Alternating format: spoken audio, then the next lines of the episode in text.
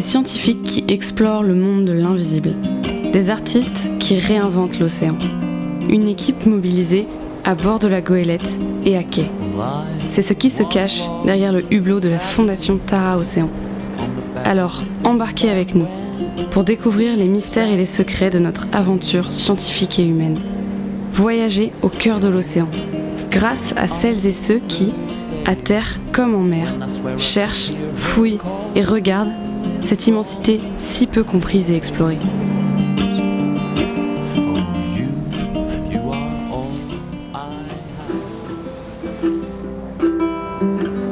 On dit souvent que l'océan sépare les continents, qu'il est une immense frontière bleue, qu'il éloigne, qu'il maintient à distance. Pourtant, c'est l'élément qui unit toutes les terres et les fait se rejoindre. C'est parce qu'il n'appartient à personne qu'il nous appartient à tous.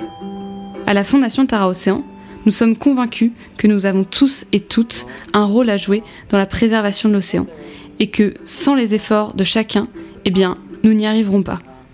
L'histoire de Tara s'est écrite grâce à la coopération scientifique et politique.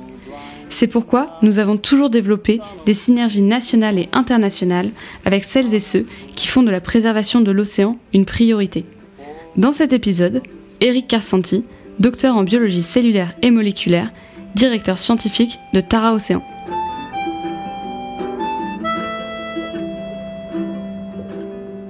Les données des scientifiques sont publiques en général.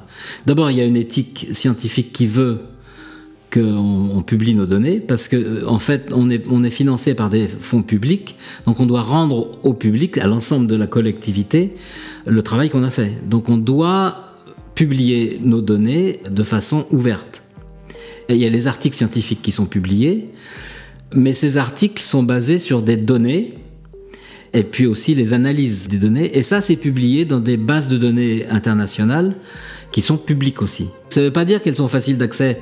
C'est-à-dire que le grand public ne peut pas utiliser ces bases de données, c'est trop compliqué. Mais ça permet à tous les scientifiques du monde entier de travailler euh, là-dessus. Alors, de ce point de vue-là, il y a une chose qui est intéressante qu'il faut dire aussi dans la coopération. Là, on a parlé de la coopération entre les scientifiques et Tara, mais il y a aussi le problème de la coopération entre scientifiques, parce que pour étudier l'océan, il faut des scientifiques de différentes disciplines. Des scientifiques spécialistes des, différents domaines de la vie, les virus, les bactéries, les petits eucaryotes, les petites cellules qui vivent toutes seules dans l'océan. C'est très compliqué parce que chaque type d'organisme est spécifique, il y a une grande diversité dans chaque domaine. Il faut donc des spécialistes de chaque domaine. C'est complexe parce que si on veut faire quelque chose d'intéressant, il ne s'agit pas seulement de décrire les données, donc tout ça, il faut les analyser. Et pour analyser les données, il faut les transformer. C'est-à-dire quand on récupère des organismes, il faut séquencer les acides nucléiques, l'ADN. Donc il faut des spécialistes, des, gens qui font du séquençage, et ensuite des physiciens, des mathématiciens, des océanographes, tout ça. Et faire travailler ensemble tout ce monde, c'est très compliqué parce que, en particulier au début de Tara Océan, ce qui était très intéressant, c'est de réussir à faire travailler des biologistes avec des gens qui font de la bioinformatique, de l'océanographie, euh, de la physique, en fait, on a des langages différents. Même dans les domaines scientifiques, il y a des langages différents. Et donc, pour coopérer, euh, il faut réussir à se comprendre. Et donc, en mettant ensemble tous ces gens, on s'est aperçu qu'au début, ils se comprenaient pas du tout, parce qu'on comprenait même pas les mots. Et qu'au bout d'un certain temps, au bout d'un an à peu près, les gens commençaient à comprendre ce que chacun faisait.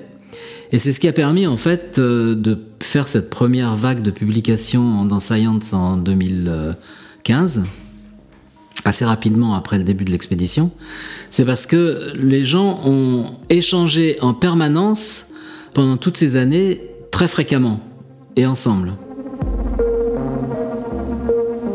Alors il y a un autre problème aussi qui se pose, comme dans tous les métiers, hein, c'est les problèmes d'ego et de compétition. Il y a un vrai problème pour les scientifiques, c'est que leur carrière est évaluée sur les publications.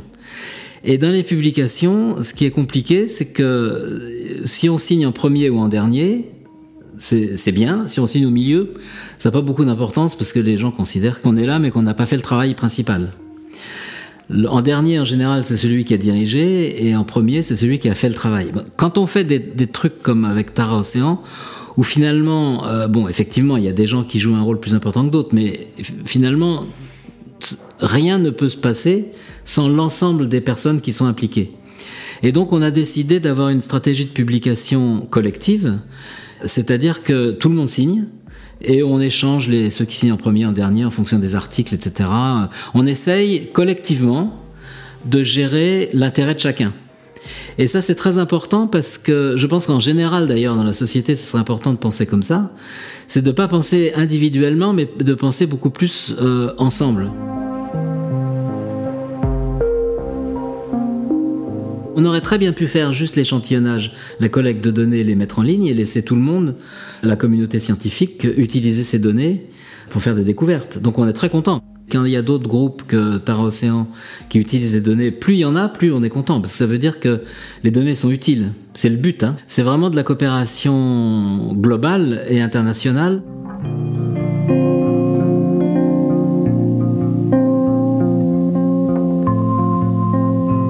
Le but des scientifiques et de la Fondation Tara Océan est de rendre les données des expéditions accessibles au plus grand nombre.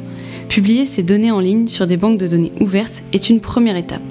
Cependant, elle n'est pas suffisante et un effort supplémentaire est nécessaire pour faire en sorte que partout dans le monde, des scientifiques soient en capacité d'exploiter ces données. André Abreu, directeur des affaires internationales. Tara a été vraiment créé sur la base d'une valeur de partage depuis le départ avec les fondateurs de la fondation. Donc l'idée d'abord de mettre toute la science qu'on fait en accès ouvert à tous est un des piliers de la science que nous faisons. Et ensuite, l'idée de rendre l'accès à ces données la plus universelle possible vient s'ajouter à ces données en, base ouverte, en fait, que nous avons toujours. Mais cela ne suffit pas. C'est pas parce que ta science est dans une base ouverte que les gens d'Afrique vont pouvoir l'accéder. Donc en fait, il faut vraiment faire un effort supplémentaire qu'on appelle dans les jargons onusiens capacity building, renforcement des capacités, et aller chercher en fait des partenariats avec les pays du Sud, là où on voit que le développement euh, des nouvelles techniques de la science de l'océan que nous avons chez Tara n'arrive pas naturellement. Et c'est pour cela que dans le pôle plaidoyer de Tara, on monte des projets avec des agences de, financement, avec un environnement en fait de la coopération internationale, comme on dit, donc avec l'AFD, avec les fonds français pour l'environnement mondial, entre autres, pour monter des projets internationaux et inclure des pays en développement, des pays du Sud, dans la dynamique de la coopération de Tara.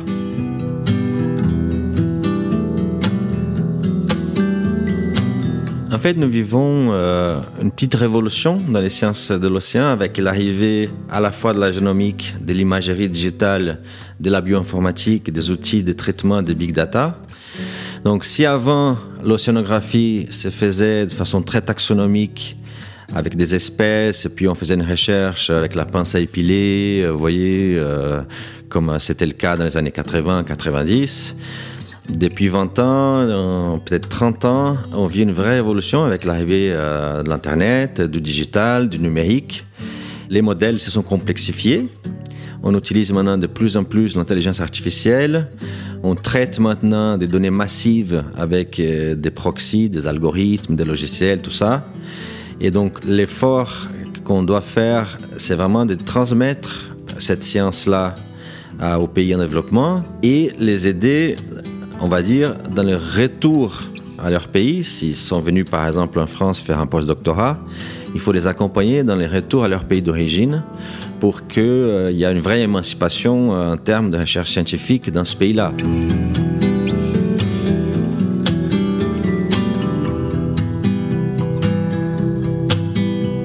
Collaborons depuis cinq ans avec l'Université fédérale de Santa Catarina au Brésil. Et nous avons fait embarqué dans Taha Pacifique la directrice de l'Institut océanographique de l'Université de Santa Catarina et elle a passé un mois chez Taha en absorbant tous les protocoles de Taha Océan sur le plancton. Et du coup, elle retourne chez elle avec un projet qu'on a monté par la suite, avec un financement à la clé, pour pouvoir vraiment installer dans son labo ces protocoles-là. Et puis dans le cas de Santa Catarina, c'est vraiment très abouti parce qu'ils ont même réussi à financer un voilier de recherche inspiré par Taha, projeté par les mêmes architectes que Taha, Olivier Petit. Et du coup, on a deux bateaux maintenant qui sont un peu frères et sœurs, qui partagent les protocoles. Du coup, ils sont indépendants, ils ont leur propre plateforme. Pour nous, c'est un aboutissement assez émouvant pour moi, qui suis avec Tara depuis 10 ans. C'est la première fois qu'à ces niveaux-là, euh, on établit des liens structurés avec les pays du Sud, comme on fait avec les Chili, avec le Brésil, avec l'Argentine, et maintenant avec l'Afrique du Sud et le Sénégal, pour citer juste les principaux. Lors des négociations internationales, la Fondation Tara Océan ne peut pas agir seule. Elle ne peut pas être l'unique représentante de la voix de l'océan. Afin de peser dans les négociations et d'être légitime aux yeux de tous et toutes, la collaboration entre les ONG autour du monde assure une représentation juste qui permettra de défendre équitablement les intérêts de chacun et chacune.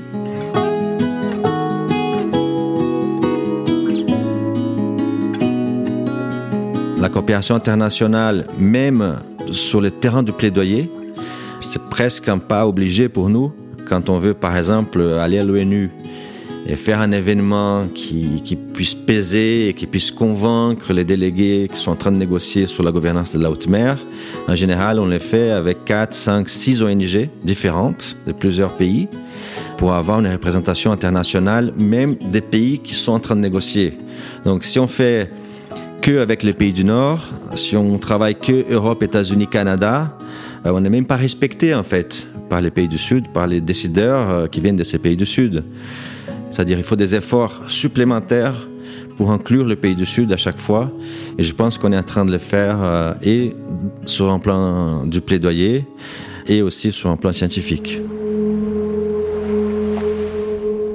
Quand on a commencé Tara Océan, il y a beaucoup de technologies qui commençaient juste à être utilisables. C'est-à-dire que, par exemple, le séquençage à haut débit euh, ou l'imagerie à grande échelle, comme on l'a fait, on a mis en, œuvre des technologies euh, extrêmement sophistiquées. C'est un peu de la science-fiction. Évidemment, il y avait très peu de pays, même très peu de laboratoires qui étaient capables de faire ce genre de travail.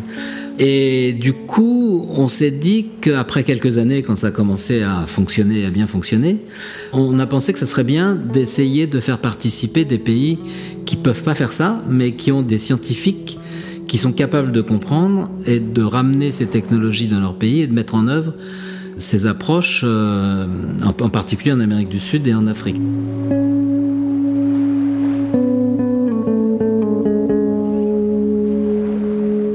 D'une façon générale, je pense que c'est important de développer la science euh, au niveau mondial parce que c'est une approche rationnelle de l'environnement, de l'univers. La science, ça nous donne une image du monde dans lequel on vit. Mais une image rationnelle, pas une image irrationnelle. Hein.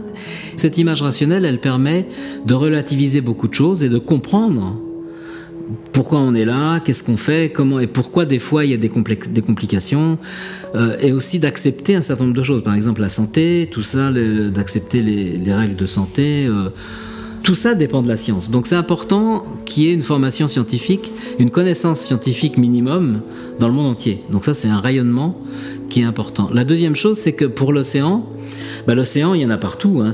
on vit grâce à l'océan.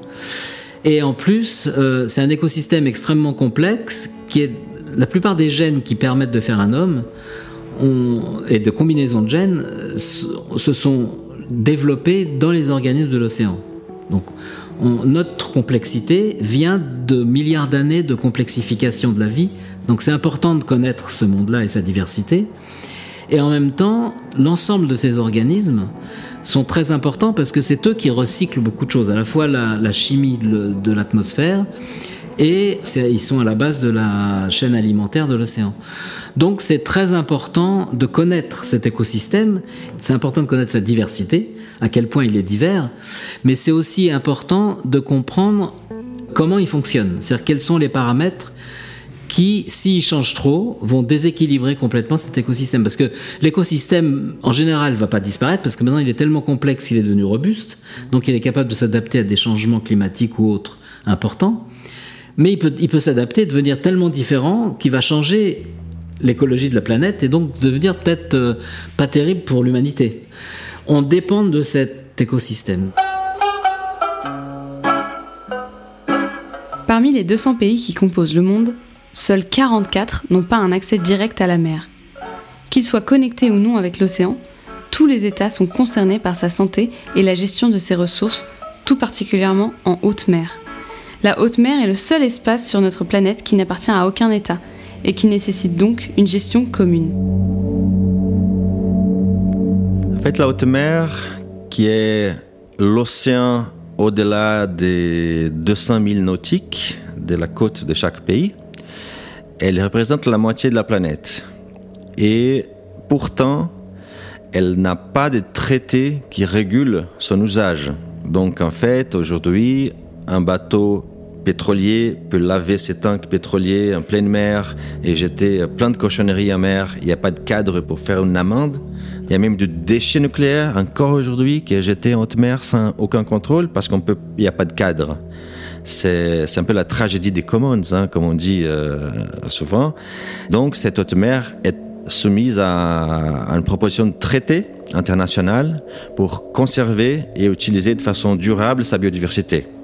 C'est un processus qui a commencé en 2012, que nous suivons en tant que fondation depuis cette date-là, et qui est en train d'aboutir à un traité international pour la haute mer. Et c'est un pas super important en fait. La haute mer, elle est très loin, donc on s'inquiète pas trop, on se préoccupe pas, on la visualise pas. Mais pourtant, euh, elle a un rôle fondamental dans la capture de CO2, dans la production d'oxygène, dans la connectivité génétique entre les espèces, entre les océans, pour la pompe à carbone biologique, pour plusieurs services écosystémiques, comme on dit. La haute mer nous oblige d'avoir une pensée d'un bien commun, en fait, d'un océan comme bien commun. C'est une opportunité de créer un mécanisme de financement de la coopération internationale qui soit totalement consacré au bien commun, en fait, aux espaces communs de la mer. Et là, on est en train de définir ces mécanismes de financement. Malheureusement, encore une fois, les pays du Nord ne veulent pas mettre l'argent sur la table, disent que les caisses sont vides. Les pays africains euh, disent ah bah euh, comme ça, ce sera pas possible de négocier. Donc on est encore, euh, comme pour le fonds vert du climat, on est encore en train d'essayer de remplir ce fonds spécial pour la haute mer. Mais nous sommes confiants qu'on va y arriver. Il y a quelques pays qui ont fait déjà des annonces importantes. Et on espère avoir vraiment un mécanisme euh, qui non seulement favorise la coopération internationale, mais qui met en place un système de financement spécifique pour les pays en développement. Donc pour nous, c'est très symbolique en fait, ces traités sur la haute mer.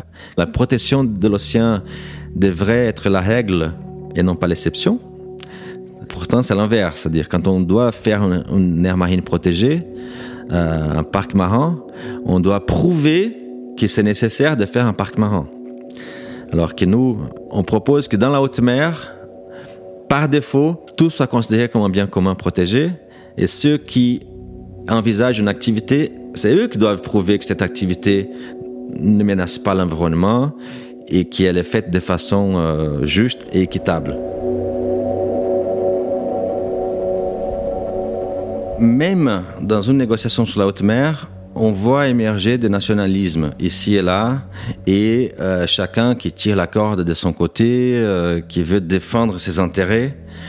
Et en fait, l'effort d'aller sur ce traité ou l'effort d'aller euh, sur une application concrète de l'accord de Paris, par exemple, sur l'océan, nous mène à devoir aller parler aux pays en développement et surtout les pays qui sont en premier lieu touchés par la crise écologique, par la crise climatique, qui sont le plus souvent les pays pauvres en fait. Donc euh, les petites îles euh, du Pacifique qui sont déjà en train de, de souffrir de la montée des eaux, qui sont déjà avec des scénarios des migrants climatiques. Hein, c'est pas pour dans 20 ans, ça se passe là, en ce moment. Il y a plusieurs millions de migrants du climat déjà aujourd'hui et qui viennent de ces pays du Sud.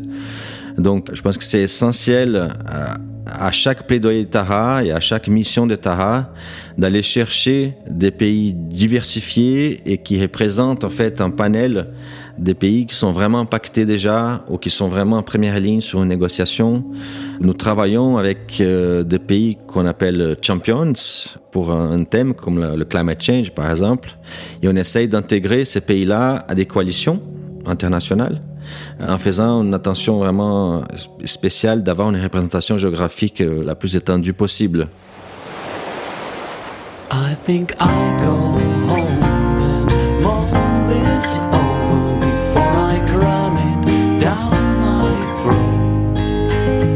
De nombreuses projections nous permettent de comprendre à quoi pourrait ressembler notre monde dans 50 ans si nous n'agissons pas. Mais les effets du dérèglement climatique sont déjà visibles. Partout sur la planète, des êtres vivants sont impactés par la montée des eaux, par la hausse des températures, par le bouleversement des écosystèmes. Seule la coopération internationale permettra de préserver l'océan et de nous protéger. La construction d'un commun qui dépasse les frontières, les nationalités et les cultures est essentielle pour assurer à toutes et à tous un avenir serein. Un podcast de la Fondation Tara Océan, produit par Laura Eisenstein et réalisé par Studio Fred H. Musique originale de Martin Stock.